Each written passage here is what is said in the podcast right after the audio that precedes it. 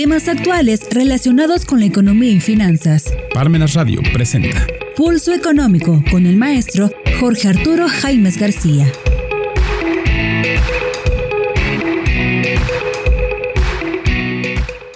¿Qué tal amigos? Este es su programa Pulso Económico en Parmenas Radio. Programa correspondiente a este martes 19 de septiembre, ya pasadas las fiestas patrias. Pues bien, el pasado programa del día 12 nos ocupamos de hacer la presentación del presupuesto para el próximo año, el llamado proyecto del paquete fiscal 2024. Y bien, pues eh, ha habido ciertamente reacciones respecto a este importante documento y así, eh, pues en esta ocasión vamos a analizar qué reacciones ha causado este paquete económico que ha sido presentado en los medios financieros, económicos y en general. El paquete económico 2024 parece diseñado para ganar las elecciones del próximo año, debido al aumento de recursos para programas sociales y proyectos insignia de infraestructura de la Administración Federal. Así lo afirmó Citibanamex. De acuerdo con la institución financiera, la filosofía del último presupuesto del presidente López Obrador es aumentar el gasto en los programas sociales, en tanto se busca consolidar la visión política de esta administración sobre sectores estratégicos y adaptarse a algunas realidades fiscales. Así, eh, se señaló que parece diseñado para ganar las elecciones y afrontar al menos parcialmente las realidades fiscales. La austeridad tiene sus límites y estos se han alcanzado señaló el banco a través de su reporte presupuesto para 2024 el fin de la austeridad. Ya habíamos dado cuenta de que el pasado viernes 8 de septiembre las criterias de crédito público presentó el paquete económico 2024 en el que se planea destinar cerca del 67.6% de todo el gasto programable a programas enfocados al desarrollo social. Este dinero es el que se destina específicamente para tareas de educación, salud, protección social y ambiental, al igual que para cubrir programas sociales como becas y pensiones.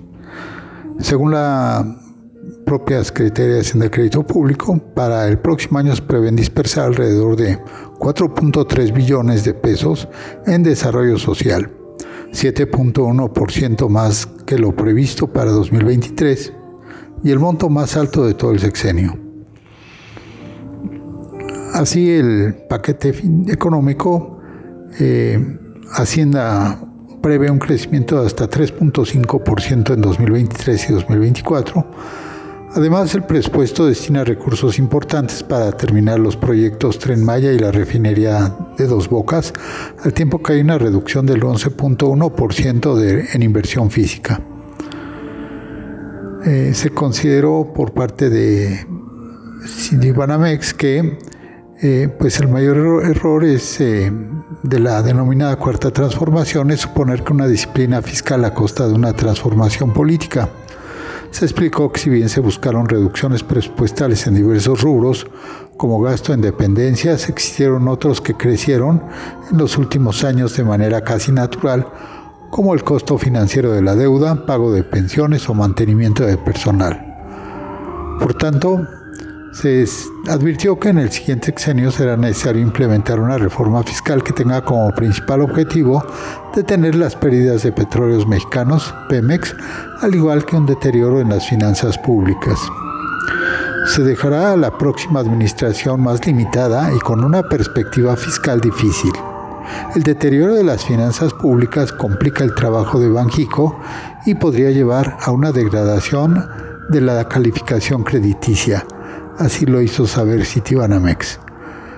Eh, por su parte, el Instituto Mexicano de Ejecutivos de Finanzas, el IMEF, alertó que el crecimiento del déficit fiscal para el próximo año envía una señal muy negativa a los inversionistas nacionales y extranjeros, ya que eleva el riesgo del entorno macroeconómico de México para los próximos años. Eh, se señaló que este elevado déficit fiscal conlleva diversas consecuencias que, si bien no serán inmediatas, sí impactarán negativamente en las finanzas públicas de los siguientes años, traduciéndose en un crecimiento económico más débil que el actual. El paquete económico 2024 contempla un déficit fiscal de 4.9% para el siguiente año, siendo de manera sorpresiva el más elevado de las últimas tres décadas. Así, el nivel de endeudamiento como razón del PIB subiría de 46.5% en 2023 a 48.8% en 2024.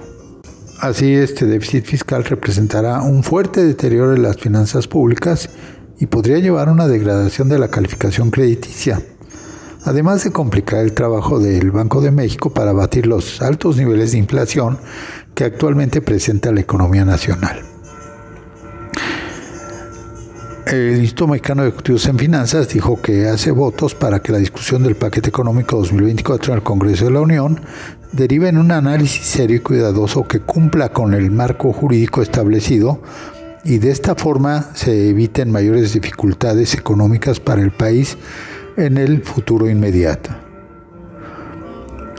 Si dicen que el presupuesto es política concentrada, en el que se presentó para 2024, el objetivo obviamente es buscar la reelección de Morena en el gobierno. Las partidas se concentran en la terminación de las grandes obras, multiplicando su costo tres, cuatro veces respecto al originalmente presupuestado. En las partidas sociales, en el rescate constante de un Pemex quebrado, en una disminución real del gasto en salud y educación, en una reducción de las partidas al Poder Judicial, a la seguridad, a los estados y municipios para fortalecer el poder central y un endeudamiento que, sin ser catastrófico, sí resulta preocupante, sobre todo de cara al futuro inmediato. El alza de precios al consumidor se mantiene como uno de los factores que más preocupan a los trabajadores y que más ha incidido en la definición de proyección laboral. Los trabajadores han intensificado en el último año la búsqueda de empleos con mejores salarios o proyectos que les permitan complementar sus ingresos. Así, en estas condiciones, ir a a los centros de abasto o el supermercado se ha convertido en un momento cada vez más estresante para los trabajadores mexicanos.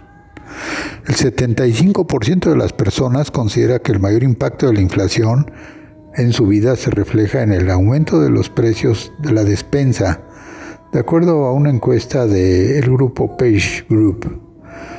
La encuesta Inflación y Salarios la voz del candidato de la firma de reclutamiento identifica el alza en los precios de los productos en el supermercado como el aspecto de la vida diaria de los trabajadores en México con más afectación en este renglón, seguido del precio de la gasolina y la energía. Aunque este año el alza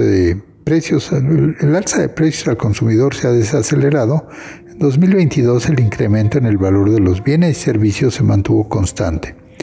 El año pasado cerró con una inflación de 7.82%, que es la cifra más alta en 20 años. El impacto de la inflación y la pérdida del poder adquisitivo tienen un impacto directo en la búsqueda de empleos y en las expectativas de los candidatos. Esto se refleja en que solo el 18% de los encuestados ha recibido un aumento salarial para compensar el alza de los precios las dificultades que enfrenta la fuerza laboral para adquirir algunos productos por el aumento de precios han intensificado la búsqueda de nuevas oportunidades laborales. El 48% de las personas muestran apertura a cambiar de empleo o tener una ocupación para complementar ingresos. Y un 29% reconoce que intensificó su búsqueda de trabajo.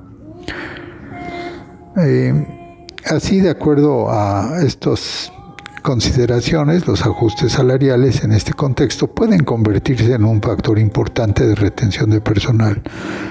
El 68% de las personas que estaban en búsqueda activa de un empleo no recibieron ninguna medida de compensación para enfrentar la inflación y un 49% no espera una acción de este tipo en el corto plazo.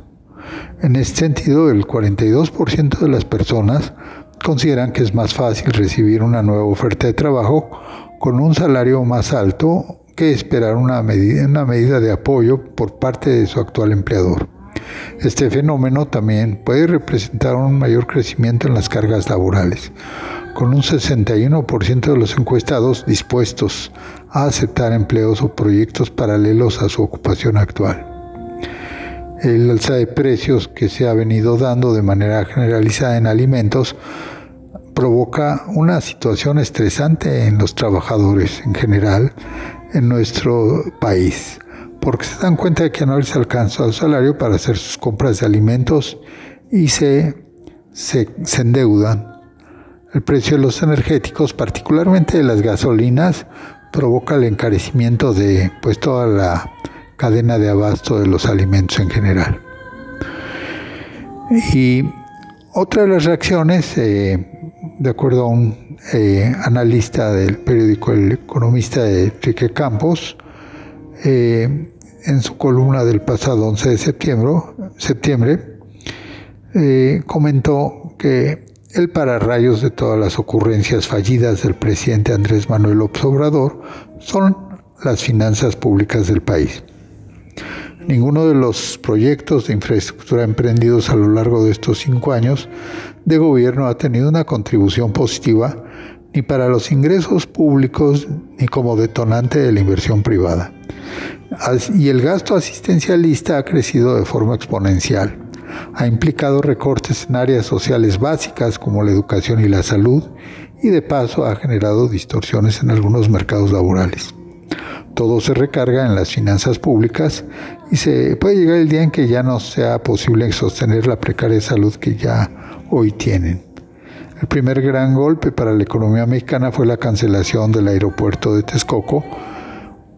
Hoy hay que cargar con el descomunal costo de la cancelación, con el inflado costo de construcción del aeropuerto Felipe Ángeles y por si fuera poco, con un subsidio de casi 3 mil millones de pesos para el próximo año, porque simplemente es un elefante blanco que ante su poca operatividad hay que mantener.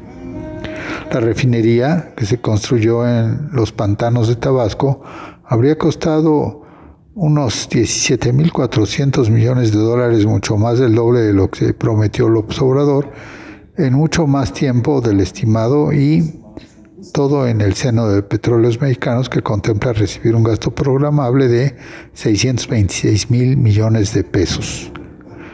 Por su parte, el tren Maya, cuyos efectos devastadores traerán otras cuentas ecológicas por pagar, en términos financieros, tan solo para el 2024 plantea una iniciativa presupuestal que recibirá transferencias por el orden de 120 mil millones de pesos, una cantidad similar a la que supone habría tenido como costo total, pero no, el capricho ferroviario presidencial apunta a tener un costo cercano al medio billón de pesos, unos 480 mil millones de pesos. Segalmex, Insabi, Banco del Bienestar y una larga de proyectos fallidos de la autollamada Cuarto Transformación forman parte de la carga que hoy soportan las finanzas públicas. Por lo que el paquete económico para 2024 está detenido con alfileres y depende de la correcta alineación de los astros financieros para evitar que se pudiera desatar una crisis tan pronto como el siguiente año. Es evidente que la carga, que la mayor parte del gasto se, se recarga durante los primeros meses del siguiente año, porque el efecto que se busca es electoral. Pero si fallan las variables básicas como la estimación del crecimiento económico o el precio promedio del petróleo, se abrirán boquetes que ya no son tan fáciles de soportar cuando ya calculan un déficit público de 4.9% del Producto Interno Bruto. Amigos, los invitamos a continuar con nosotros en Pulso Económico en Parmenas Radio después de estos, de estos breves mensajes. Si te interesa algún tema en particular, te invitamos a solicitarlo a nuestros teléfonos de contacto o en nuestras redes sociales. Regresamos.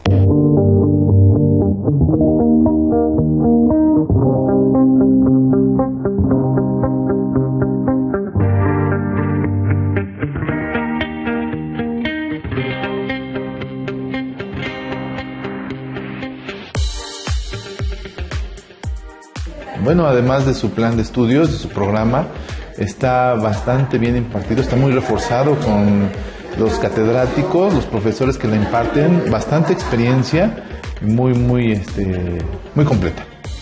Por supuesto, eh, lo que es el claustro de docentes, el plan de estudios, creo que es una especialidad muy completa y una especialidad que vale mucho la pena.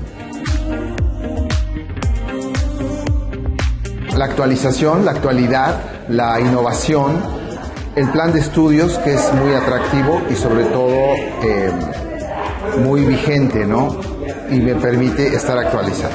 En primer lugar, por supuesto, señalar que siempre hay que mantenerse actualizados en cuanto a la ciencia jurídica. El abogado que, que no estudia se hace cada vez menos abogado. Entonces, uno de los principales y por supuesto el, más importante sería mantener ese rigor y mantener esa eh, capacidad de estudio en cuanto a la teoría y la filosofía del derecho. Otro de los puntos importantes podría ser el incitar a la investigación, el incitar a que la persona pueda descubrir las verdades y pueda mantener un criterio más allá de los criterios preestablecidos en los tribunales y en los juicios. Bastante buena, excelente. Este, cubrió las expectativas que, que, tenía e incluso las ha superado. Me ha parecido una especialidad bastante acorde a la actualidad. Y yo a pesar de que no tiene muchos años que terminé la licenciatura de Derecho, creo que siempre, siempre, siempre en la carrera de Derecho sigues aprendiendo y sigues aprendiendo y la especialidad no solo ha ayudado a reforzar los conocimientos que ya teníamos, sino a entender las nuevas, este, ahora sí que tanto reformas como acciones de la autoridad que pues están repercutiendo ahorita en todo lo que somos los particulares. Ah, me gusta, me gusta, creo que es una modalidad que llegó para quedarse después de la pandemia. Eh, creo que una de las cosas buenas que nos dejó la pandemia fue esta posibilidad de estar cerca estando lejos. Entonces me parece eh, un sistema ideal ¿no? para quienes no pueden trasladarse ya sea a la ciudad o que por alguna cuestión de trabajo tengan que, que permanecer en sus oficinas. Me parece una excelente forma de comunicación y de impartir el conocimiento. Me parece que es un campus muy sencillo de usar, tiene accesos eh, fáciles y siempre se puede estar al pendiente de las preguntas que, bueno, posteriormente se le dan en vivo y las va a responder también la persona o el ponente en vivo. Además de que mandan las presentaciones en el propio campus virtual y uno puede mantenerse con las herramientas.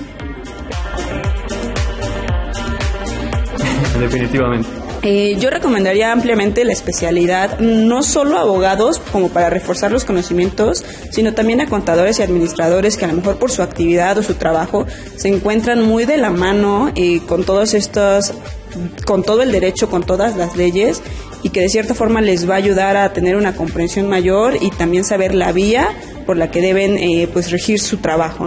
Yo recomiendo la especialidad de argumentación jurídica porque eh, hoy en día con los juicios orales, todos los abogados debemos de estar preparados en cuestiones de poder argumentar y poder dar nuestro punto de vista ante una autoridad para que al final de cuentas la autoridad pueda resolver a nuestro favor.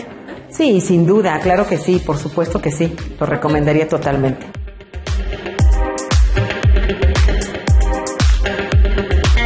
La construcción del conocimiento, eh, cuando el doctor Silvino el año pasado me invitó a participar, que se lo agradezco profundamente, bueno, él me comentaba la razón que tuvo para proponer eh, este, este diplomado, que realmente no muchas personas pues no saben escribir, no sabemos leer, ¿no? A pesar de que lo aprendimos en primaria, pues leemos la Constitución, eh, de recuerdo nuestra materia, y no entendemos, ¿no? O no podemos construir un argumento para presentar a la autoridad y que realice un juicio. Entonces, bueno, me parece interesantísimo acercar, insisto, esta forma de conocimiento. Necesitamos saber construir argumentos.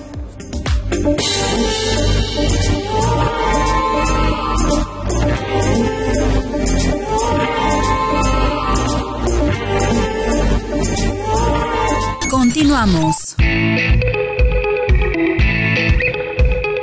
Continuamos amigos en nuestro programa Pulso Económico de este martes 19. Pues bien, en, relación a las reacciones que ha provocado este documento entre los medios financieros, eh, hacíamos referencia a la nota de Enrique Campos Suárez, el economista, nominada El pararrayos de todas las ocurrencias fallidas del presidente López Obrador son las finanzas públicas del país. Y remata que eh, señala que estamos ante un paquete económico realmente inestable. Eh, si se logran metas sostenidas por alfileres y termina este sexenio sin crisis, lo primero que tendría que hacer la siguiente administración es proponer una reforma fiscal que aumente los ingresos y contemplar un paquete para el año 2025 con importantes recortes al gasto. Y eso será obligatorio incluso para la candidata del oficialismo, porque de lo contrario, si sigue en la misma línea, hay una crisis garantizada para 2025. Eh, refiere que como presidente electo López Obrador eh, dijo que el tren Maya tendría un costo de entre 120 y 150 mil millones de pesos. Sin embargo, cinco años después su gobierno calcula que al menos 500 mil millones, que es el triple de lo proyectado inicialmente en un proyecto que además ha sido criticado por grupos ambientalistas al, avanzar a varios tramos sin los estudios ambientales requeridos.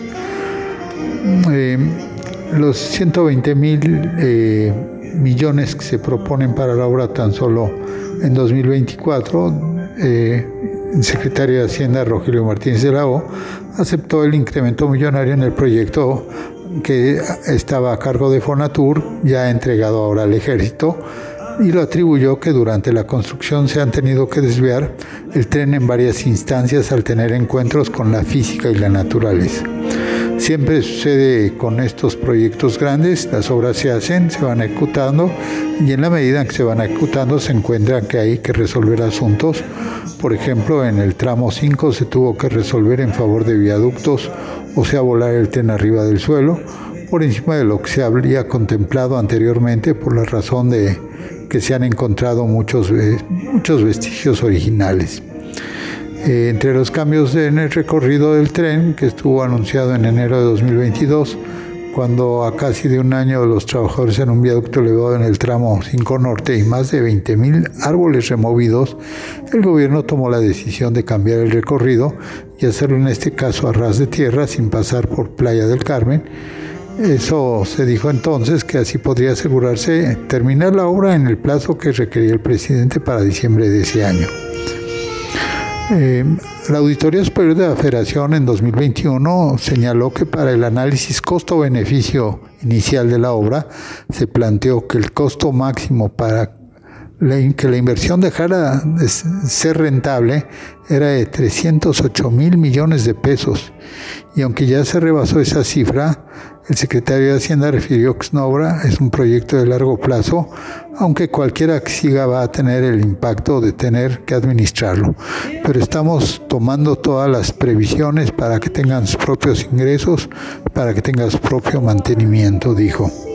Lo cierto es que eh, el pasado primero de septiembre que se eh, inauguró el recorrido previo de este en Maya, este, donde estuvieron también eh, invitados las compañías que han, han, participado en su construcción.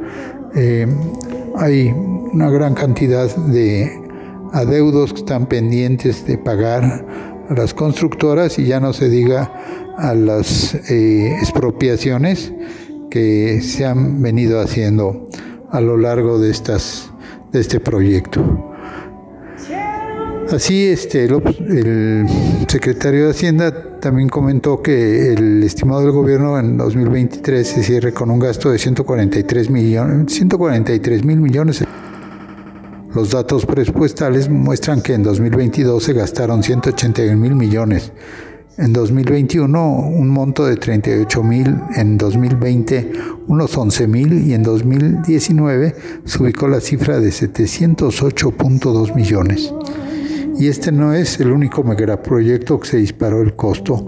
También en el sur del país está el caso de la refinería Dos Bocas. Eh, en ese proyecto se acumulan barriles de, gasto para Dos Bocas.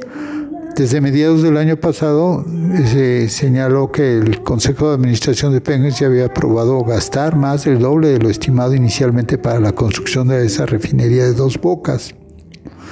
De acuerdo a documentos del Consejo, la refinería costará al menos 16.816 millones de dólares, incluyendo pagos de IVA, siendo que la estimación inicial de costo difundida por el gobierno era de 8.000 millones de dólares, unos 166 mil millones de pesos en 2019. Moneda Nacional, la información disponible en los reportes de Pemex y a la Comisión Nacional Bancaria y de Valores indican que en 2020 el gobierno federal transfirió 41 mil millones de pesos para refinería. En 2021 el monto subió a 113 mil millones y en 2022 a 129 mil millones. Para 2023 se refiere la transferencia y gasto presupuestal hasta junio de al menos 14 mil millones. En la propuesta de presupuesto para 2024 no se especifica cuál será el gasto previsto para dos bocas. Solo se menciona que para las actividades de transformación industrial, dentro de los que está la refinería, se propone una asignación de recursos para inversión física por 13.707 millones de pesos, los cuales consideran 5.875 millones de pesos para la rehabilitación de las seis refinerías que integran el Sistema Nacional de Refinación. No se precisa si los 7 mil millones restantes serían para dos bocas, proyecto que desarrolla Pemex con su subsidiaria Transformación Industrial y esta a su vez con su empresa filial PTI Infraestructura de Desarrollo SADCB. Los documentos del Consejo de Administración de Pemex se refirió que en 2023 el presupuesto de egresos no consideraba montos específicos para la obra, y que los recursos se liberarían en la medida que las disponibilidades del gobierno federal lo permitan. Rumbo al nuevo sexenio, el Poder Legislativo no se aplicará a la política de austeridad que ha impuesto a otras dependencias y órganos autónomos en los últimos años. El proyecto de presupuesto de egreso de la Federación 2024 indica que el Congreso de la Unión solicitó 18.397 millones de pesos para gasto programable 1.638 millones más respecto a los 16.760.6 que tienen para este año, lo que representa un incremento real de 9.8%. Es decir, no hay austeridad. Esto a pesar de que en el propio paquete para el último año de esta administración se destaca que el gasto público se debe ejercer bajo un criterio de eficiencia y racionalidad. Y si Así eh, se aumenta el incremento para la Cámara de Diputados, la Cámara de Senadores pues no se puede quedar atrás porque también solicitó un presupuesto de 5.365 millones 558 mil pesos contra los 4.700 millones 651 mil actuales. Los diputados buscan 1.347 millones 736 mil pesos extra, al requerir 9.919 millones 931 pesos contra los 8.572 millones 194 de este año. La Auditoría Superior de la Federación, por su parte, requiere 3.111 millones 986 pesos 418 millones más respecto a los 2.693 millones que obtuvo para este año. Así, en términos eh, globales, el Poder Legislativo busca tener un 10% más de presupuesto. Esto a pesar, como comentamos, de la política de austeridad, pues nada más de discurso, porque el Congreso de la Unión ha solicitado 1.636.8 millones más respecto a lo que se aprobó este año. Así, en el último año de su encargo, los integrantes del Poder Legislativo no se aplicará la política de austeridad que han impuesto otras dependencias y órganos autónomos en los últimos años. Así, por desglose, la Cámara de Senadores solicita para el próximo año un presupuesto de 5.365 millones 558 mil pesos contra los 4.000 728 millones 651 mil actuales y los diputados buscan tener 1.347 millones 736 mil pesos extra, que son de 8 mil 572 millones 194 en 2023 a 9.919 millones 931 pesos para 2024.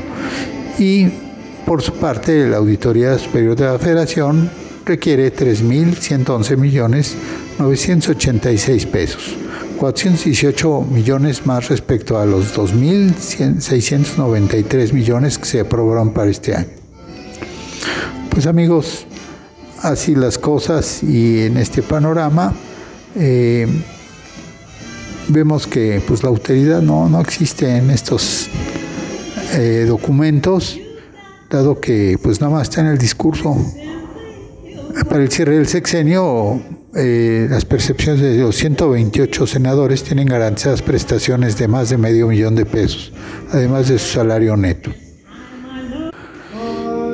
Pues bien por primera vez desde finales de los años 90, el próximo año el pago de intereses y comisiones de la deuda pública va a ser equivalente a lo que el gobierno federal le transfiere a estados y municipios por ley para gastos de libre destinación.